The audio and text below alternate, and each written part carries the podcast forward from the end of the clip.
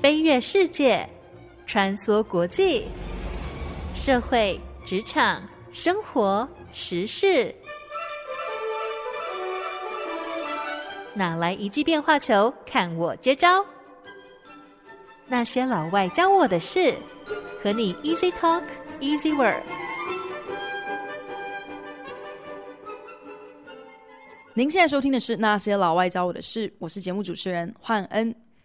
书中自有水晶球这个特别系列才进入第三单元，我就发现了一件事情：怎么那些号称能够未卜先知的经典著作，竟然刚好都是 dystopian novels，都是反乌托邦小说呢？这些故事呢，时空设定往往都是在一个不知名，可是是不远的将来，文明社会应该要有的那些规范，人与人之间基本的互动全数瓦解。小说中的世界不是受到极权统治，就是多数人是遭受迫害，只能够苟且偷生。我们现实生活当中习以为常的什么自由啊、权利，在这些书中往往被设定成不复存在，甚至是理所当然应该要被淘汰掉的远古陋习。也因此，当这类型就是看了特别会让人感到郁卒的小说，在历经时代更迭，仍然能够引起回响，甚至不断被拿出来讨论，说故事内容是怎样怎样，好像慢慢在现实当中成真的时候。让人不可思议之外，更格外令人感到不安。我们不是都说“经一岁，长一智”吗？如果我们真的是按照着前人的脚踪行，是站在巨人的肩膀上，难道我们不是应该要往对的方向前进吗？怎么当我们的未来慢慢变成现实的时候，我们才赫然惊觉，我们眼前的这个现实怎么会越来越像虚构小说当中所描写的那种惨淡反乌托邦呢？继上周的一九八四之后，本周书中自由水晶球的第三单元要跟大家分享另外一本经典反乌托邦小说，就是一九八五年出自加拿大作家 Margaret Atwood 笔下的《The Handmaid's Tale》使女的故事。搞不好，其实不少听众朋友，你们不只是听过《The Handmaid's Tale》，而且还对故事内容是特别熟悉呢。多亏了串流平台的崛起，原创剧集内容的需求量激增，所以呢，《The Handmaid's Tale》这部小说，其实呢，在二零一七年也再一次的被改编成电视影集，横扫各大奖项，不知圈了多少比小说本身都还要年轻的粉丝哦。电视影集的热播也成功将这一本已经出版三十余年的小说，再度炒回了网络话题的热搜排行榜。《The Handmaid's Tale》描述在不远的将来，美国经历了一场血腥政变，武力推翻既有政府的宗教狂热分子们，正式建立了一个男性至尊、以宗教集权治国的 Gilead 共和国。在激烈共和国的统治之下，美国宪法被抹灭，银行账户被冻结，所有女性一夕之间被褫夺所有对等人权，不得阅读，不得工作，不得拥有财产。书中女主角本来呢是担任出版社的助理编辑，可是呢在政变当天就地被革职。小说中的时空背景另外还有一个特别的设定，那就是因为常年环境污染、气候变迁、人体荷尔蒙异常，女人不孕成为一个新常态，也因此仅存下来仍然能够生育的女子就成为了重点国家资源。当然。收编政府己用，这些能够受孕的女人就被标记为 handmaid，成为使女，由政府集中管理，再分配给政府高干，作为上流社会他们传宗接代的工具。这些使女必须头戴白帽，身穿红袍，方便别人来识别他们的身份以及低贱的社会地位。使女一旦被分发了，他们存在的目的就是跟男主人行房生育，所以我应该展现个别性的身份识别，全部都被抹杀。没能和丈夫和女儿成功逃去加拿大的女主角，被分发给 Gilead，呃，共和国激烈共和国一位已婚的高级指挥官 Fred Waterford，然后他就立刻被证明，变成叫做 Offred。其实呢，Offred 是采用了一个 of Fred 这样子的一个谐音 of Fred，简单翻译过来呢，就是属于 Fred 的意思。既然你如今已经被分配隶属是这个 Fred Waterford 这个指挥官的使女，你当然就是属于 Fred，是 of Fred 的。所以真的，这个女主角就名副其实，不仅是她从她的名字到她的身体，全部都变成了这个男人的所有物了。《The Handmaid's Tale》小说当中对于女权迫害和打压的描述，应该就是作者 Margaret Atwood 想象力过剩的产物罢了，难道不是吗？怎么可能会有人觉得如此夸张、绝对不可能会发生在现实世界当中的小说内容，是准确的预言了未来，是正在我们的世界、我们的生活、我们的现实当中慢慢应验呢？一如许多反乌托邦小说，一九八五年出版的《The Handmaid's Tale》也可以被看作是一本语不惊人死不休的警示预言，让大家引以为戒。性别平权的争取过程历时数十年才勉强走到今天，可是大家千万不要误会，以为说前人所打下的这些基础有多不可撼动。人权这种虚无缥缈的抽象概念，就算你今天已经是白纸黑字写下来，立于宪法中了，其实仍然跟纸牌屋一样，好像不堪一击。随便一个不怀好意的人，轻轻吹一口气，就能够将它彻底瓦解，让人是前功尽弃。《The Handmaid's Tale》整部小说当中最核心的主题，正是女性的物化和驯服。在 Gilead 共和国的宰制下，女性连附属品都不如，别说工作权、财产所有权、教育权、投票权等等这些我们认知当中应该要有的基本人权了。就连他们的人身自由，何时能够出家门，可以进出哪一些场所，甚至是男女授受不亲，你是否跟不是自己丈夫的男子过从甚密。这些全部在书中都是受到严格的监控，谁敢不听话，妄想争取那些恍如隔世的女性基本人权，那就是极刑伺候，不是处以绞刑，就是实刑，让众人用乱石把你砸到头破血流，再不然呢，就是让你发放鞭章，让你在辐射废料场上劳改致死。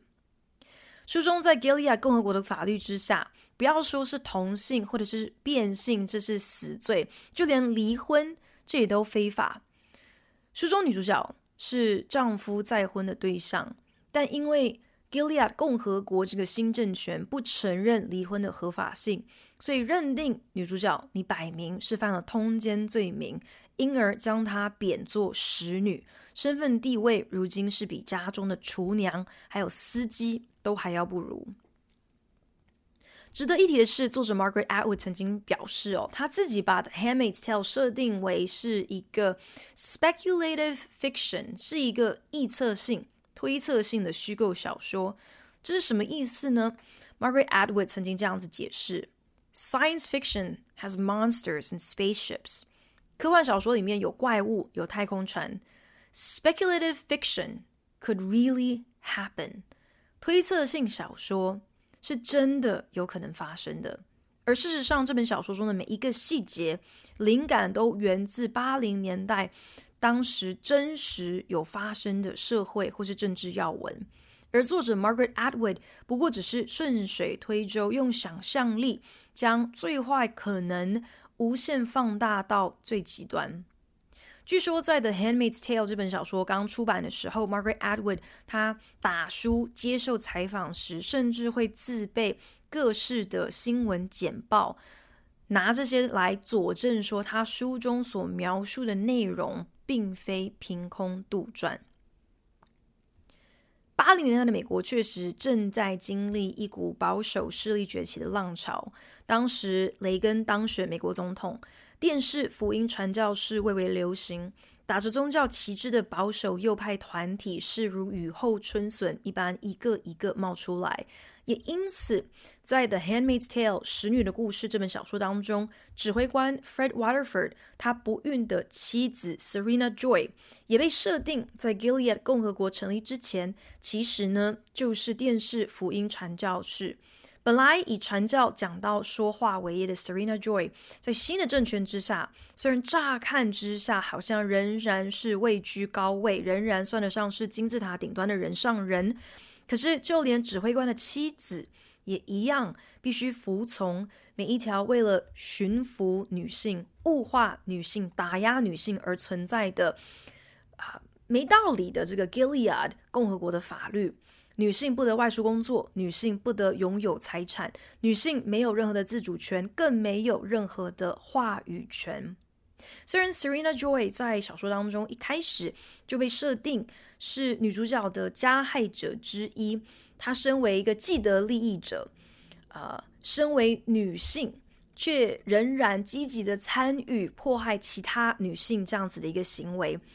以扭曲的宗教观作为一个掩护。打着传宗接代的旗帜，就顺理成章的把女人当作是生育工具，从旁协助丈夫每个月合法进行一场强暴的行为，实在是罪大恶极。可是，就某种程度上来看，正因为 Serena Joy 她过往和现在的身份在本质上有如此悬殊的一个差距，曾几何时，她在电视上头传福音，可以靠着话语的力量就足以改变他人的思想。可是如今，虽然她贵为一个指挥官的夫人，却再也没有属于自己的舞台，属于自己的声音了。一切如今都是以男人的需求为重。生不出孩子的 Serena Joy，除了扮演好丈夫身边的帮凶、丈夫身边的装饰品之外，说不出自己还有什么其他存在的价值。所以恐怕真是再也没有别的女人要比 Serena Joy 更切身明白，女性在 Gilead 共和国这个全新政权的统治之下，她们真正所失去的、被褫夺的、被扼杀的。到底是什么？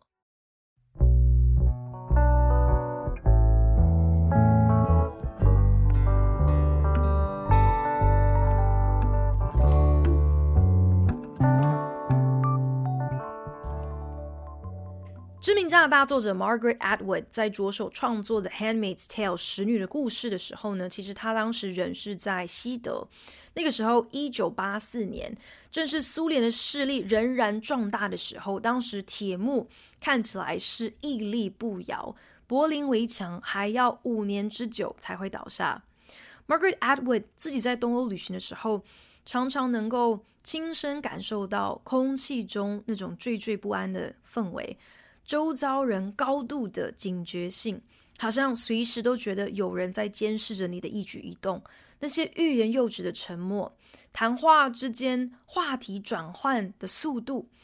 彼此分享资讯的迂回，再再都让啊，对二次世界大战仍然有记忆的 Margaret Atwood 清楚感知到，原来任何的社会秩序都有可能在一夕之间。灰飞烟灭，所有的不可能，其实都是有可能发生的。你千万不要 T T 的说，It could never happen, it will never happen。Margaret Atwood 在二零一七年的时候，曾经在《纽约时报》发表一篇文章，当时纽时替这个文章下了这样的一个标题：“使女的故事在川普执政下的意义。”书中自由水晶球这个特别系的单元才进行到第三周，分享到第三本小说，我就发现了另外一个有趣的共通点，那就是好几本反乌托邦小说都是在川普入主白宫之后，再度被众人拿出来热烈讨论，再度成为了。大家关注的焦点再度掀起了小说内容正在慢慢成真这样子的一个耸动话题。上周讨论的《一九八四》是如此，这个礼拜的《使女的故事》也是如此。当然，这两部小说的核心主题都是在描述极权主义之下渺无自由人权的社会生态。而川普对很多人来说呢，其实他就是一个我行我素、目无王法的美国政客代表。也难怪《一九八四》和《使女的故事》这两部小说常常被拿出来跟后川普的美国现实做一个对比。不过，在 Margaret Atwood 执笔的一九八四年，小说中的情节，在当时看来，肯定是觉得太过夸大不写实。美国引以为傲的民主体制，怎么可能轻易就被推翻？转眼被一个极端父权透过曲解宗教、擅自定定教条来迫害女性的极权政府所取代。可是 Margaret Atwood 那个时候就已经下定决心。书中这些看似不可能发生、近乎是奇幻想象的内容，绝对都是要取材自真实发生过的历史事件。《The Handmaid's Tale》小说内容没有半点凭空想象出来的未来科技，也没有任何历史不可考的暴行。书中以颜色和服装来界定社会阶层和职务。透过夺取、篡改你的姓名、统治次等居民等等，这在历史当中是随处可见的。比方说，像是二次世界大战期间，犹太人被迫佩戴大卫之星作为种族识别；台湾人在日本殖民时期也曾经经历过皇民化运动，还有改姓名运动。在美国尚未废除奴隶制度之前，黑奴也是被禁止阅读书写的。就连在美国宪法中也曾经明文载定，人口普查时，黑奴至多只能够算是五分之三个人。放眼望去，历史上任何一场种族屠杀，或者是帝国强权镇压殖民属地的时候，绝对少不了对妇孺的凌辱还有虐杀。作者 Margaret Atwood 曾经分享，小说中的社会形态。其实呢，是参照了非常多十七世纪美国清教徒当时的各种在宗教基础之下所定定的社会规范。女人在当时必须头戴着白帽，隐藏自己的秀发，身穿长到拖在地上的大衣跟裙子，连脚踝都不得外露，甚至当时女性。衣服的这个袖长都是由法条明文定定的，所以其实纵观古今中外，这些去种族、去文化、去个体、去人权，重点是去女权的暴力还有残酷，其实都是层出不穷，是见怪不怪的。所以，与其你要说的《Handmaid's Tale》使女的故事这部小说，它是未卜先知，恐怕更准确的一个说法是，这部小说不过是汇集了历史上各种泯灭人性的前车之鉴，只是我们仍然有意无意的允许着历史不断重演。小说并没有预知我们的未来。而是我们未曾从人类历史超过千年的血泪史中汲取任何的教训。Margaret Atwood 自从出版了《The Handmaid's Tale》之后，她提及最常会被大家问三件事情。第一个问题就是，请问《The Handmaid's Tale》使女的故事，这是不是一本关于女性主义的著作呢？《The Handmaid's Tale》小说当中绘声绘影的描述了所有女权人士最恐怖的梦魇，那就是不仅是在法律之下，女性根本是毫无权利可言。你如今不是落得依附男人的下场，就是只为伺候男人的需求而存在。就连你的身体的自主权也都是男人说了算。女人的价值竟然只剩下繁衍后代。可是书中也描述了女性之间的相奸和太极。使女在被分发之前，统一管训她们的是一群年纪更长的中年妇女，被称之为 aunts，美其名好像叫她一声阿姨哦。可是呢，这些阿姨她们根本就像是集中营魔鬼教官。魔鬼长官这样子的一个存在，这些手持电击棒的 aunts，他们负责洗脑跟教化新科上任的这些使女，要他们知道说，如今他们不过就是行走的生殖器，千万不要笑想像从前那样要去跟谁争取什么平等的女权。当然，这些 aunts 他们也负责在这些菜鸟使女皮痒不听话。犯规犯错的时候，对他们严严惩戒。当资源有限，当权力有限的时候，就算是同类也会反目。为了巩固自己的地位，即便要践踏他人才能够活下去，自然也不能够手软。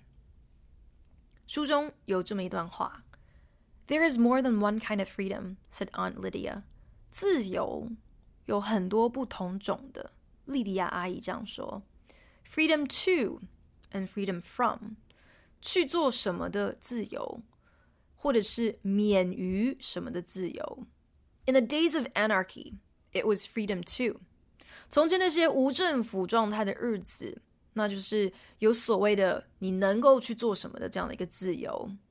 Now you are being given freedom from. Don't underrate it。而如今。”你们被赋予的是 免于做什么的自由，别轻看了它。Margaret Atwood 她自己就在《纽约时报》发表的文章当中说啦：“如果今天你是想要用一个比较狭隘的定义，认为说所谓宣导女性主义的著作就是描述女性好像都像是天使一般高尚纯洁，然后遭受什么样子不公平的待遇，然后呃。”在呃这样子的一个定义当中，好像认为说女性甚至可能不够坚强，没有办法做出一些大义灭亲的选择。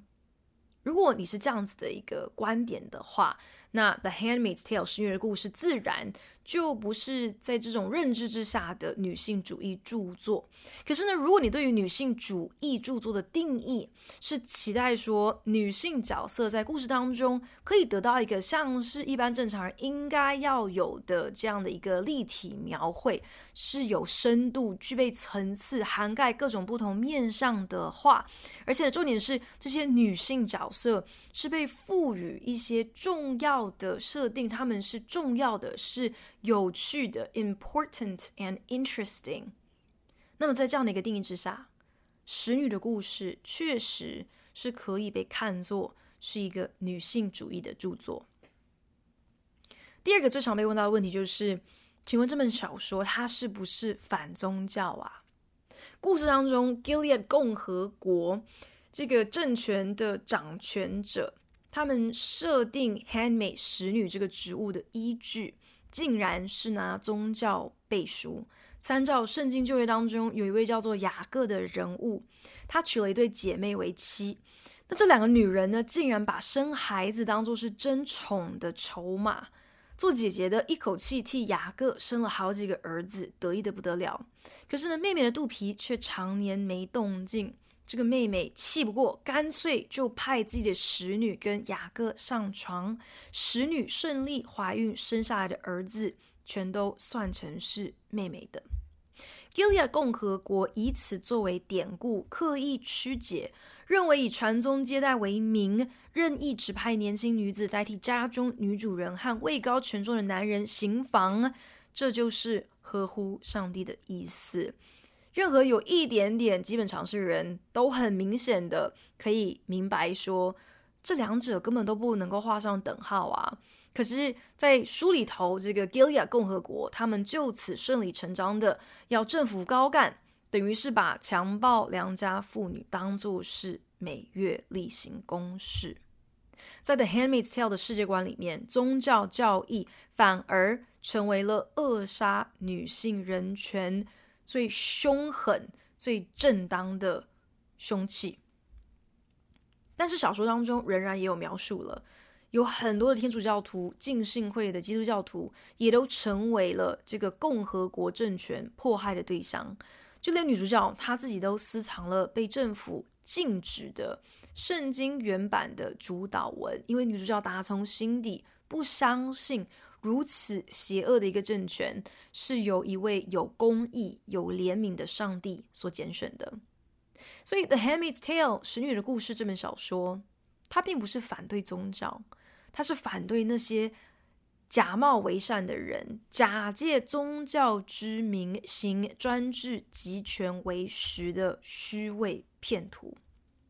第三个，Margaret Atwood 最常被问到的问题，当然就是，请问一下，《The Handmaid's Tale》这本小说是不是未卜先知？是不是在预言未来啊？Margaret Atwood 坦言，今天要能够预言未来，这当然是近乎不可能的事情，有太多不可预测的变数需要考量了。他当初在写这本小说的心态，其实可以说是恰恰相反，甚至可以说是他是抱持着一个反预言的期待。Let's say it's an anti-prediction，就把这个当做是预言的相反吧。If this future can be described in detail, maybe it won't happen. 如果我们可以把这样子的一个未来巨细靡的描述出来，那搞不好它就不会发生了。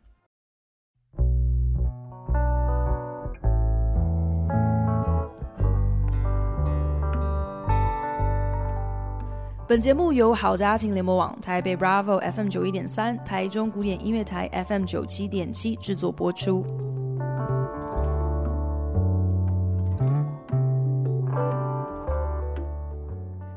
十个月前，美国联邦最高法院推翻了行之将近五十年的 Roe v. Wade 罗素韦德这个法院案例，等于是彻底宣告了堕胎不再是美国宪法保障的人权之一。虽然这件令美国很多人晴天霹雳的噩耗，并非在川普任内发生，可是呢，绝对可以把这件事情算成是川普有成功兑现的政治支票之一，那就是要废除掉呃保障堕胎这样子的一件事情。川普在四年任期当中，破天荒的一口气委任了三名既年轻又是保守右派力捧栽培的大法官。那我们都知道，大法官在美国是终身制啊，所以呢，这就意味着，如今联邦最高法院在接下来至少二十到三十年之间，如果没有任何意外的话，是能够轻松巩固保守右派的绝对多数的。这可以说是保守右派苦心经营、常年布局，终于实践的完美剧本。不为别的，就是要在反堕胎这个议题上能够重新占上风。对很多自由左派的民运人士来说，争取合法堕胎背后真正的重点，其实他们是想要来捍卫女性身体的自主权。那我之所以在节目当中，就默默的提及了堕胎这么样的一个地雷议题呢，就是因为就是在这个争议上，让很多女性有《The Handmaid's Tale》的小说内容是不是好像正在慢慢应验的这样的一个感觉，这样子一个恐慌。他们背后的逻辑就是，如果现在我们的政府可以透过法条来强迫女人完成孕期，可以以法律来强制要求，不顾女性的意愿，要他们生下不在规划当中的孩子，那难保政府有一天会不会也顺势在其他的事情上头想介入就介入？英文里头有一个说法，就是 "It's a slippery slope"，这个下坡很滑，一旦开始滑了，这个重力加速度就。全部一泻千里了，会不会哪一天政府也要来管你？啊、到的时候是怎么受孕的？到时候是跟谁生小孩的？反正就是越管越宽，什么都要管。那女性的权益会不会因此就被大幅的侵蚀？这感觉好像就只不过是时间早晚的问题了。《The Handmaid's Tale》的小说尾声有这样的一个后记，描述说。在女主角 Offred 的故事发生很多年之后，有一个这个学术研讨会上，有两位男性学者，那就是这两位男性学者，他们正在跟观众分享他们对书中内容的评论。原来呢，这两位学者呢，是他们发现到了这个 Offred 他的自白录音带，而读者刚刚看完了这些书中内容呢，就是这两个学者将 Offred 的录音带编辑成册。变成是文字出版成书啦。这两个学者表示哦，就连书名《The Handmaid's Tale》也是他们啊、灵光乍现，出自他们笔下，他们想出来的。而且呢，他们最得意的是这个书名背后呢，还还带有了一点戏谑的一语双关。这两位学者就解释啦，“tale” T A L E。有故事的意思，可是呢，同时也跟 tail t a i l 有一个谐音。那为什么要跟 tail t a i l 做一个谐音呢？因为原来其实 tail 就是尾巴嘛，可是它其实也有个更古早、更粗鄙的意涵，t a i l 是可以被拿来形容屁股。甚至是可以被拿来形容性交的意思，所以故意把书名取作叫做《The Handmaid's Tale》，虽然是 T A L E，可是却是影射 T A I L 啊，等于呢，就是即使这两位学者在听完了 Offred 的描述，自己在当年在 Gilead 共和国的淫威之下，简直不被当成人看，根本就是一个性奴隶，遭受到这样子的一个遭遇。学者竟然完全不把这当一回事，还自以为幽默的在书名当中暗藏了他们的冷漠和嘲讽。除此之外呢，这两位学者坦言，他们在考究 Alfred 的自白录音带的过程，其实并没有花太多功夫去探究 Alfred 他的真实身份到底是谁，他的本名到底是什么。可是对于女主角被分发。隶属的这个指挥官，这个男人，学者反倒是提出了两个可能的人选，甚至还开始列举出这两个男人在当时这个共和国政权之下的政绩和建树。言辞之间不难发现，事隔多年，至少从这两位男性学者的观点来看，其实是给予 Gilead 共和国。这样子一个极端父权、集权统治、迫害女性的政权，一个相对正向的评价。这两位学者甚至补充说明了：“We must be cautious about passing moral judgment upon the Gileadian。”我们应该要小心，不要批评当时 Gilead 共和国他们的道德标准。Surely we have learned by now. That such judgments are of necessity culture specific，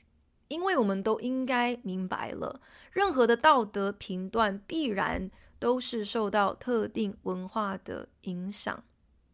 言下之意，即便 Offred 陈述了并保存了自己第一手的故事留给后人，之中她身为女性的身份仍被漠视，她的遭遇被轻看，到最后她自己人生的总结。